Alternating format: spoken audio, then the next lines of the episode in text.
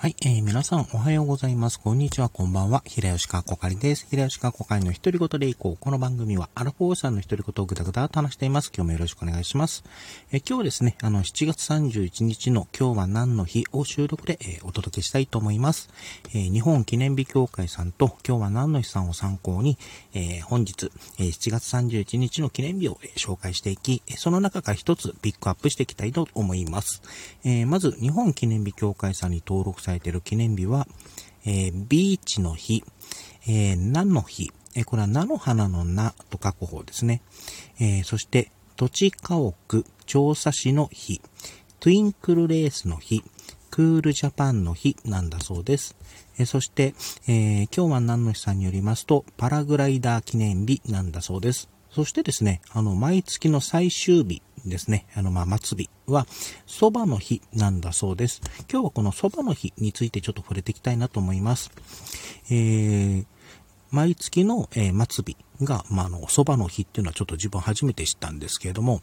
えー、これは、えっ、ー、と、江戸の商人が、え毎月末日に縁起物として蕎麦を食べていたことに由来しているんだそうです。そして、えー、日本免業団体連合会が制定したんだそうです。あの、12月の末日にですね、いわゆる大晦日に、あの、年越しそばを食べる習慣あると思うんですけれども、あの、大晦日に限らず、えー、月末日にそばを食べるのは、えー、細くて長いそばのように、えー、寝台、まあ、これは家の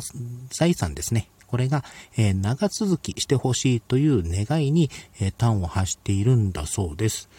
えー、もう自分今日が蕎麦の日っていうのもちょっと初めて知ったんですけれども、もう一つ、あの、毎月の末日のことを、あの、みそかという分の、ん？みそか、みそか、えー、大みそか、だからみそかでいいのかな、えー、毎月の末日のことをみそかと呼ぶのもちょっと自分初めて、えー、知って、ちょっとあの勉強になっています。ちなみに、えっ、ー、と、みそかと大晦日の違いなんですが、大晦日はまあ12月31日のことですね。あの、1年の最後の月の最終日であることから、あの、大きいを冠して、まあ、大晦日となったんだそうです。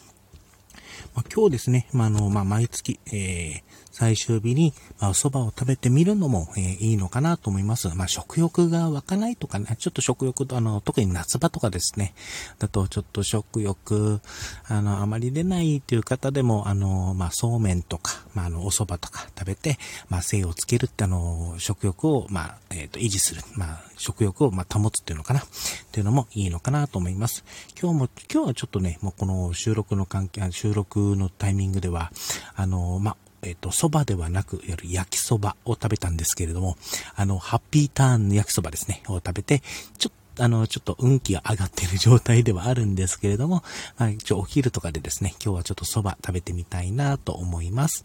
ということで、えー、7月31日の今日は何の日を紹介させていただきました。